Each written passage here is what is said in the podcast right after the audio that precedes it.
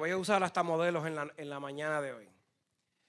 No sé si a ustedes les pasó, pero cuando yo era chiquito los otros días, yo tengo, voy a cumplir 15 este año, eso fue hace un par de años atrás. Sí, oh sí, claro que sí. Eh, y el año que viene es el 15 años de Mariana y, yo me, y me cambiaré la zapatilla a mí también, claro que sí. No se pregunta. Cosas inexplicables, el misterio de la fe. Como Jeremías, desde el vientre de mi madre el Señor me consagró.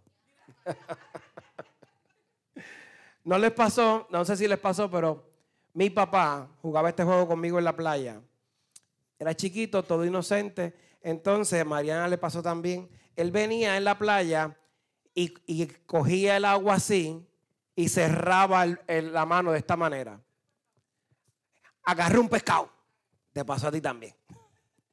Y entonces uno curioso y asombrado se acercaba donde el país, a ver, ¿dónde, dónde, papi, dónde? Y papá cerraba las manos y te salía ese montón de agua en la cara y era un chiste.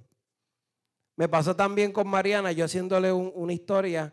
Mira, Mariana, yo voy a hacer una magia aquí y puso un chavito, se vieron el TikTok del chavito y la botella. Mira, mira, si ya, ya la metí adentro y apreté la botella y salió un montón de agua.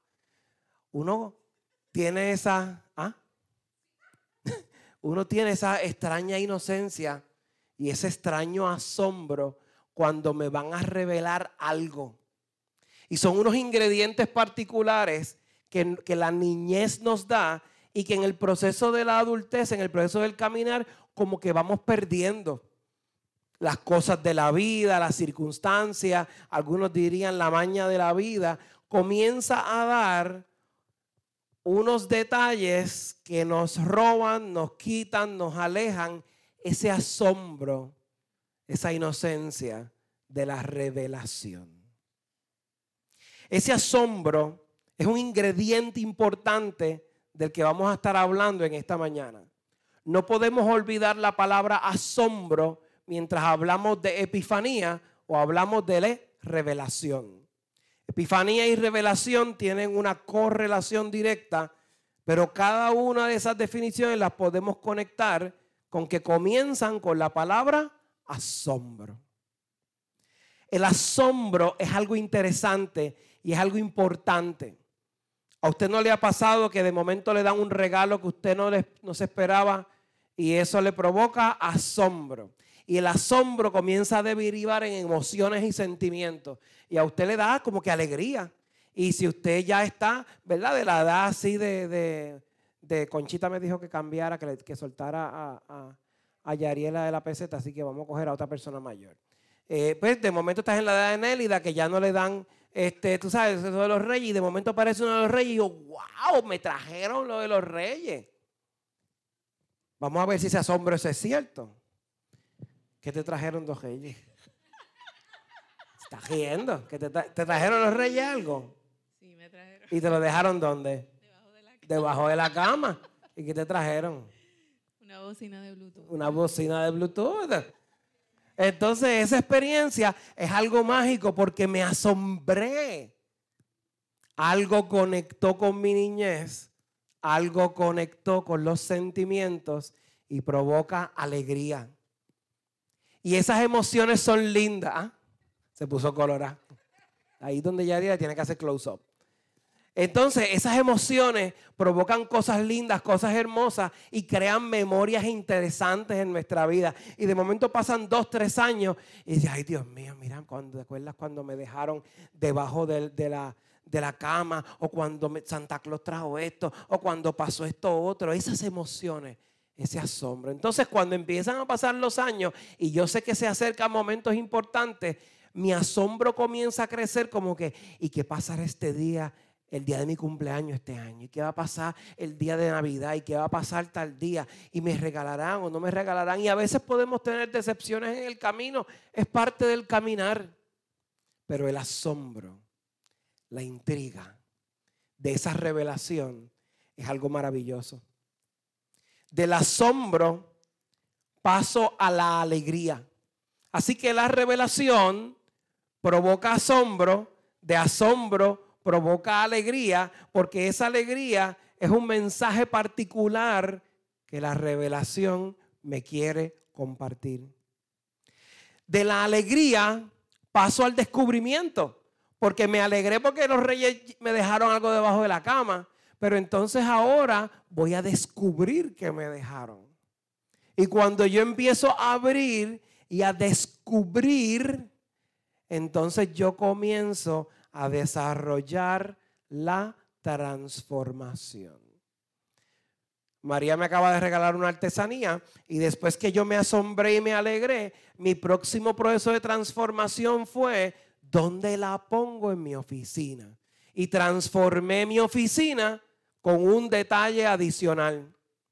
Yo no necesito que el altar comience a levitar o que de momento empiecen a caer y yo vea ángeles bajando y subiendo, una cosa extraña, para yo pensar, esta es la revelación del Señor, este es el misterio perfecto, esta es mi fe perfecta, porque Dios me está regalando revelaciones, asombros, alegrías, transformaciones todos los días.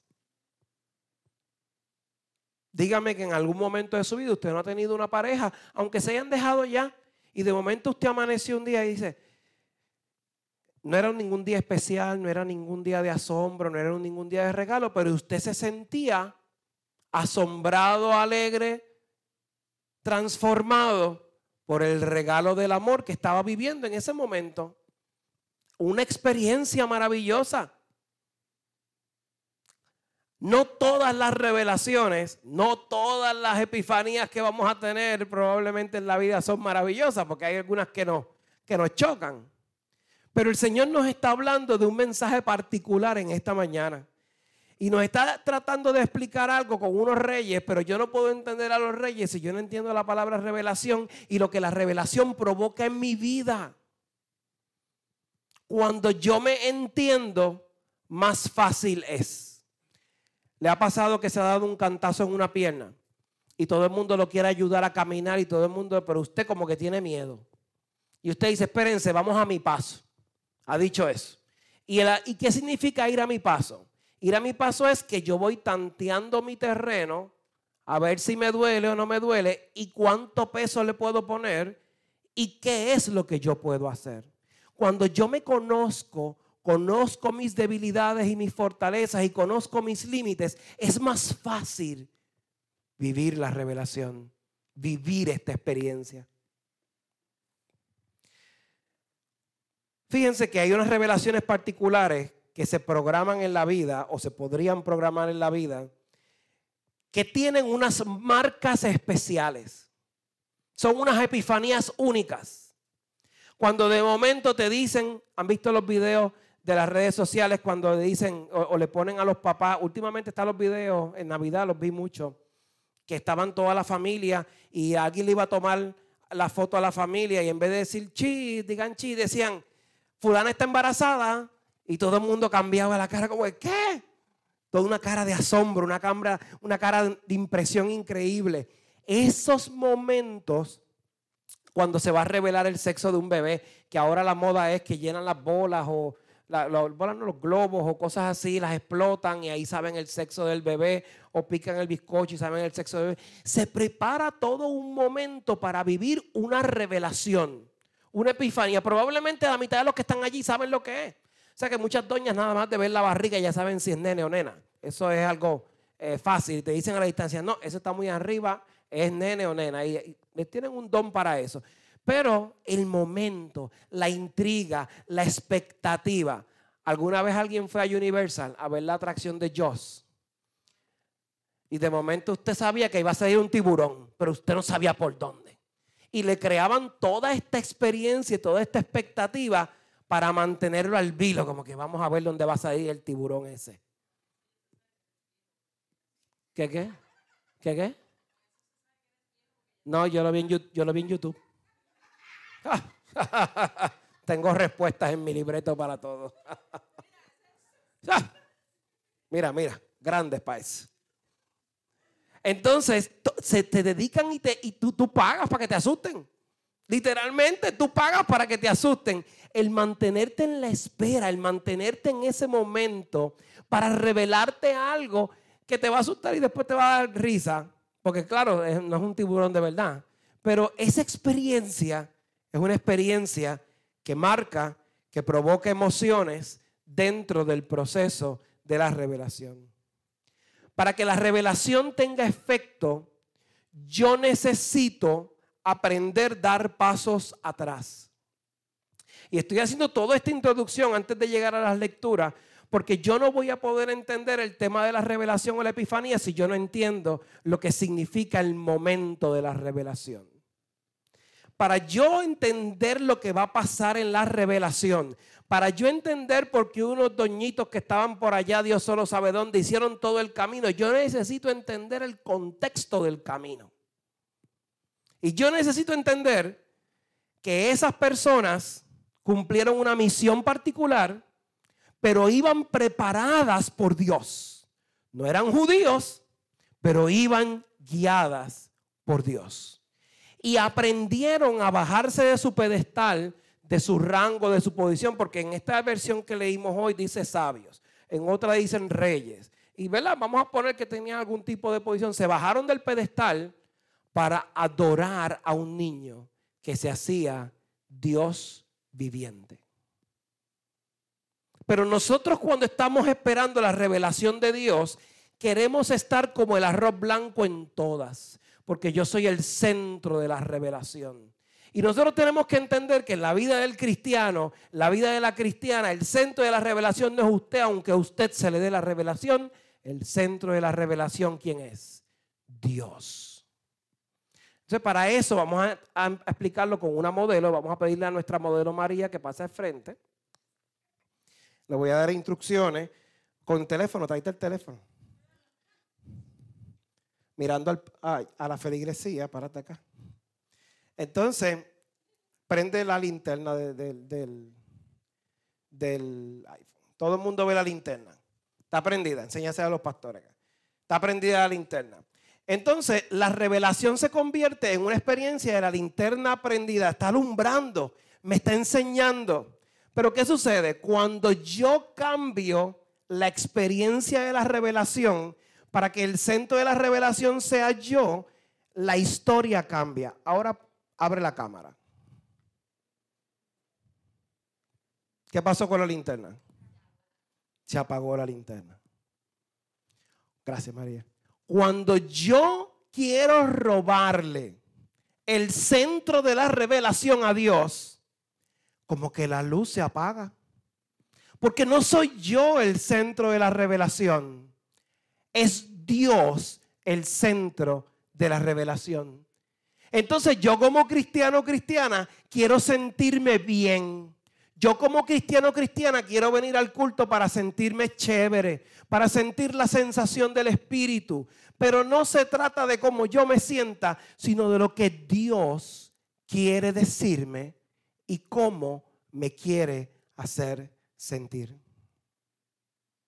Cuando yo estoy recibiendo la luz, debo estar enfocado en eso Debo aprender a dar un paso atrás y debo vivir el momento, no convertir el momento en algo mío, sino de Dios. Vamos a ver las lecturas. Miren la primera lectura que leímos en la mañana de hoy del profeta Isaías. La primera lectura está enmarcada en la profecía de la revelación. Nos están anunciando la futura gloria de Sión. Nos están anunciando la futura gloria de lo que Dios va a hacer. Dice el texto, levántate, resplandece porque ha venido tu luz. La gloria del Señor ha nacido sobre ti. Porque he aquí que tinieblas cubrirán la tierra y oscuridad las naciones, mas sobre ti amanecerá el Señor y sobre ti será vista tu gloria. Eso quiere decir que antes que mi revelación llegue, va a haber una profecía, va a haber un signo, va a haber algo en el camino que me va a decir, por ahí viene tu revelación. ¿Y por qué eso es importante? Mire, porque nosotros estamos todos los días del trabajo a la casa, de la casa al trabajo, y en- llego a la casa y voy a cocinar y hago esto y hago lo otro, y en todo ese ejercicio como que yo me confundo, como que yo me programo tanto en mi rutina que me olvido de todas las cosas que están ocurriendo alrededor. ¿Se ha detenido alguna vez en los que viven en la égida o alrededor?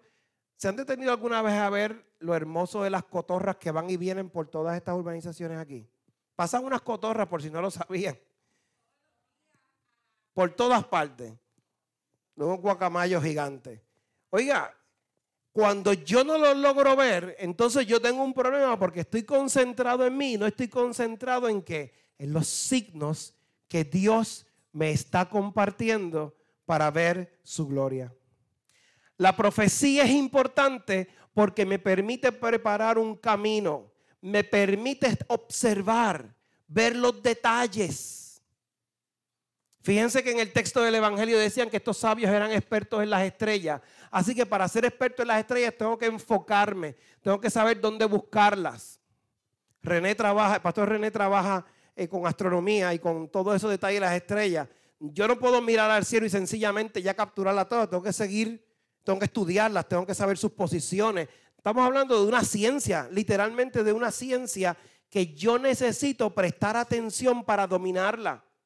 Así que la profecía se manifestó por medio de las estrellas y ellos siguieron las estrellas porque eran un signo importante.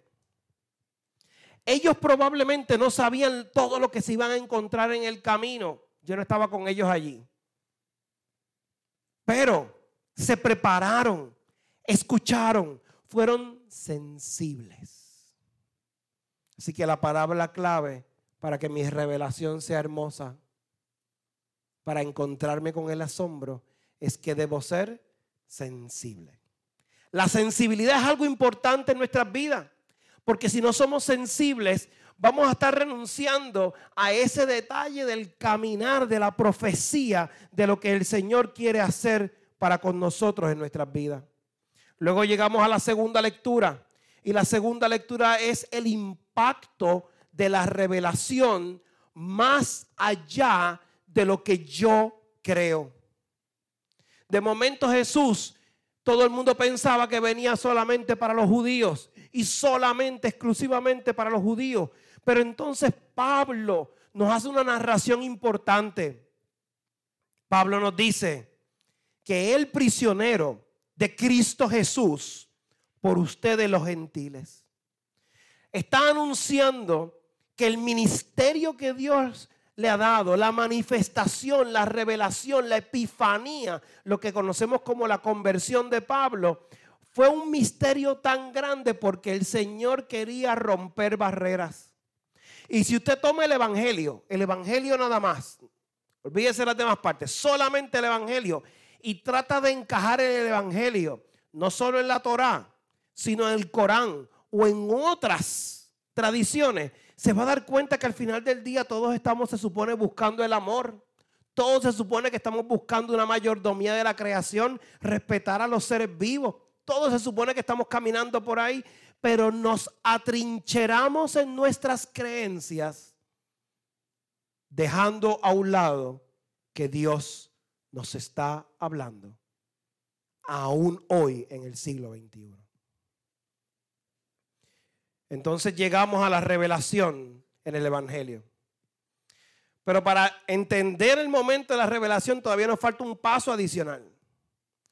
Porque esto nos dice, el texto nos dice en el Evangelio de Mateo, capítulo 2, versos 1 al 12, que estos magos vinieron de Oriente a Jerusalén.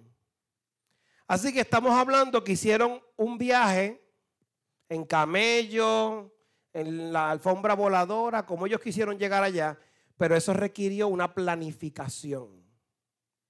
Entonces, cuando Teresita fue a Turquía, Teresita hizo toda una planificación. ¿Qué tú hiciste, Teresita? Pásenle un micrófono. Pueden acercar un micrófono. Tiene un micrófono allá. Allá tiene uno. Antes, cuando ya tú dijiste, voy para Turquía, ¿qué fue lo primero que tú hiciste? Primero que ver si económicamente podía planificar el presupuesto. Porque no estamos hablando que vamos de aquí a Ponce. No. Y aunque usted me diga que va a ir, me voy a hacer turismo interno a Puerto Rico. De aquí a Ponce usted no se va a gastar menos de 100 pesos, porque nada más la gasolina es una historia. Comer es otra historia. Y los peajes, ni cuento. Así que literalmente voy a cruzar el charco largo, no el charquito de aquí a Estados Unidos, no. Un charco largo y me tengo que preparar económicamente. Así que tenemos que pensar que esos hombres, antes de salir, tuvieron que hacer lo mismo, planificar, porque algo tenían que comer, tenían que moverse, tenían que sobrevivir. ¿Y después qué pasó? Luego ver el clima para planificar la vestimenta. Eh, luego, eh, para ese tiempo, pues estaba mi confirmación como luterana, así que hablé contigo para ver qué podíamos hacer, eh, si lo hacíamos después que yo viniera o antes que viniera. Así que eso también estaba en los planes. Así que preparaste tu ropa porque ibas a un lugar que no era tu, tu tierra, tenías que adaptar tu vestimenta, pero también tenías que programar tu vida porque tenías que ponerla en pausa en tu tierra para irte a otra tierra, vivir la experiencia y cuando regresaras, continuar tu vida. Así que ellos tenían cosas allá donde ellos vivían, tenían que ver cómo, vamos, con quién le dejo el pejo, con quién dejo el gato, con quién dejo el camello, quién me le va a dar comida al camello. Entonces, esa historia había que hacerla. ¿Qué más? dejar eh, la casa en orden.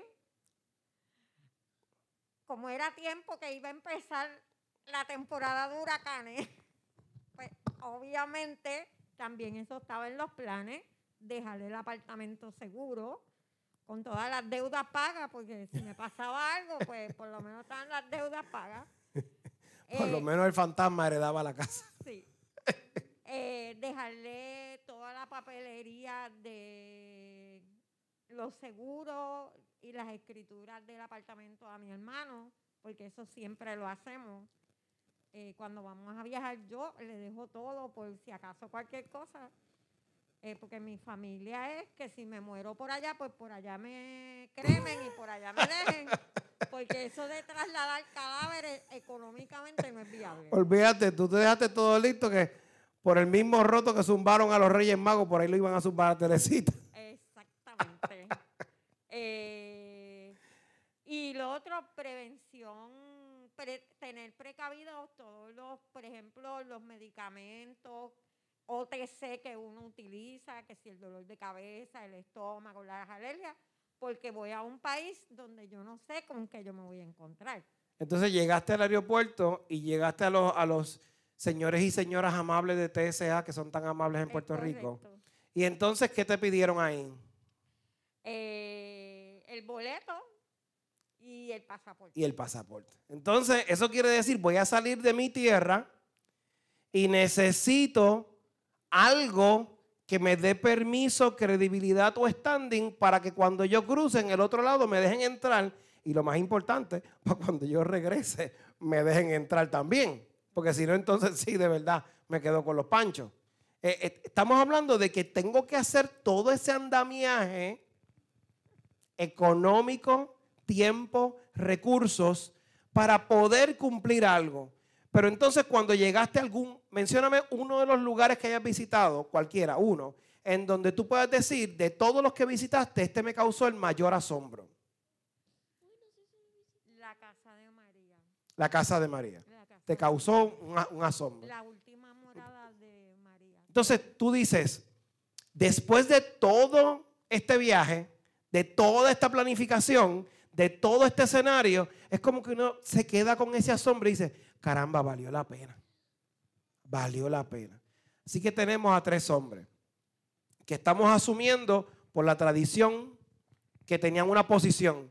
Y basado en esa posición, tenían que dejar todo en pausa, salieron, como sea que salieron, y llegaron y tuvieron que presentarse delante de los líderes a presentar su pasaporte, que no era otra cosa. Mira, yo soy fulano, yo soy fulano, yo soy fulano, y venimos de aquí, de aquí, de aquí, y venimos a adorar al rey de los judíos.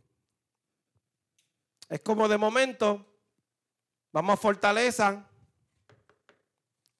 Mira, que venimos a ver al gobernador, al nuevo gobernador de Puerto Rico. Y pues Luis iba a decir, pero espérate, ¿qué, qué nuevo gobernador? ¿Cuándo se dieron las elecciones aquí?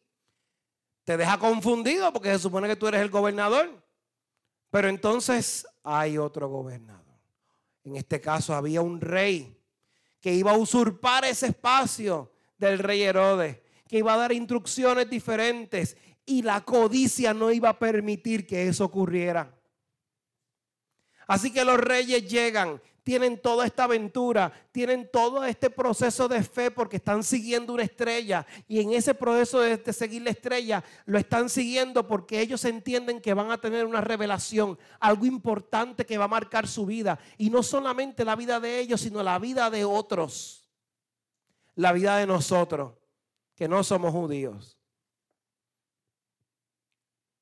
Siguen la estrella y llegan delante del niño. Y yo quiero que usted y yo nos transportemos por unos segundos con ellos al lado mirando el escenario donde está el niño. Una estrella me hizo caminar, montar a camello, montar lo que sea por muchos días. Gastar recursos, gastar dinero, todo un andamiaje.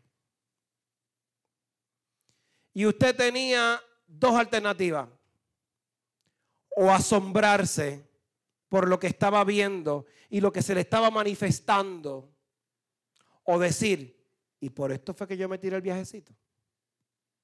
Por esto fue que yo vine a pasar tras noches durmiendo Dios solo sabe dónde. Me presento delante de un niño y el niño, la luz que irradiaba el niño, la experiencia espiritual tenía que ser tan grande que la revelación que ocurrió en el corazón de esos hombres fue tan profunda que bajándose de su pedestal se postran delante del niño.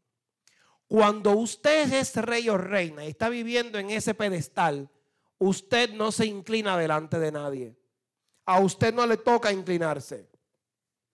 Y la tradición de miles de años, no importa en qué lugar del planeta usted esté, es que mientras usted esté en la presencia del rey o de la reina, hay un protocolo que seguir.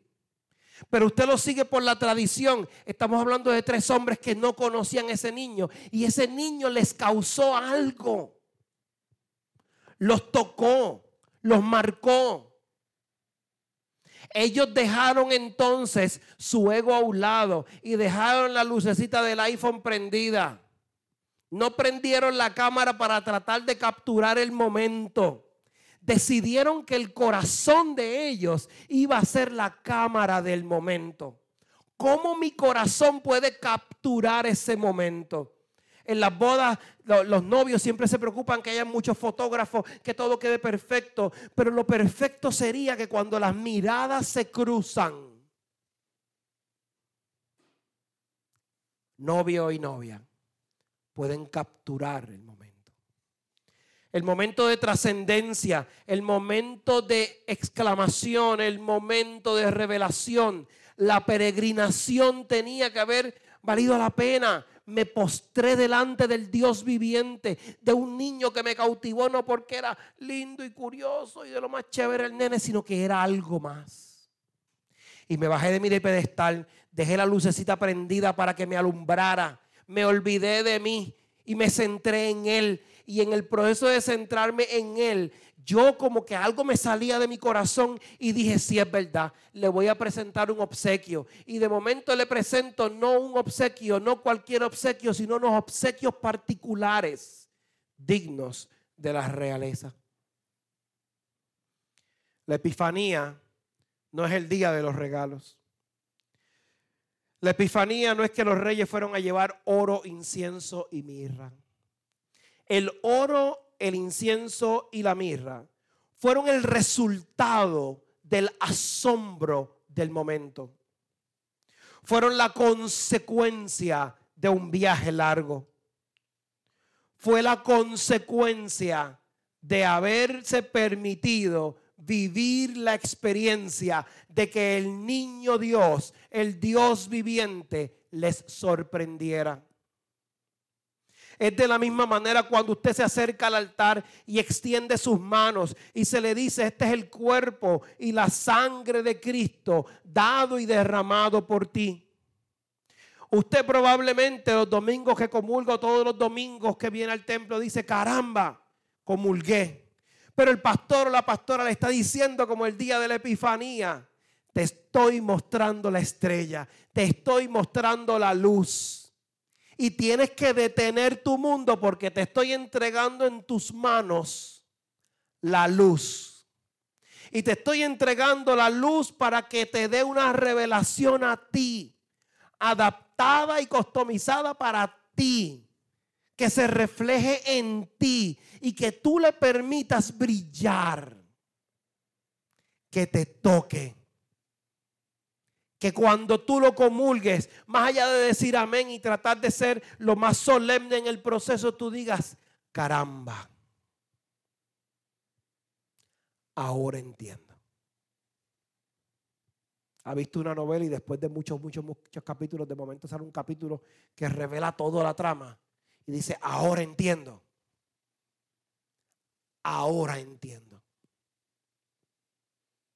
Porque el pastor se toma su tiempo, la pastora se toma su tiempo y cuando proclama las palabras de Cristo se detiene a contemplar el misterio de la fe, el misterio de nuestro amor, que en un pedazo de pan se transforma y aunque usted lo va a romper o con su mano o con la boca, el misterio no se disuelve, el misterio no se destruye, el misterio nos fortalece. Hoy yo quiero que esta epifanía sea una epifanía en donde Dios me revele su amor. No el amor el que yo estoy acostumbrado al que me prediquen domingo tras domingo. El amor que me asombrará, que me guiará, que me enseñará, que me transformará. El amor que me va a causar alegría. El amor que me pondrá colorado del asombro el amor que solo Él entiende que me puede dar. Si yo permito que Dios convierta este día en la epifanía del amor, entonces puedo decir como Pablo, he corrido bien la carrera, he combatido bien el combate de la fe. Amén. Amén.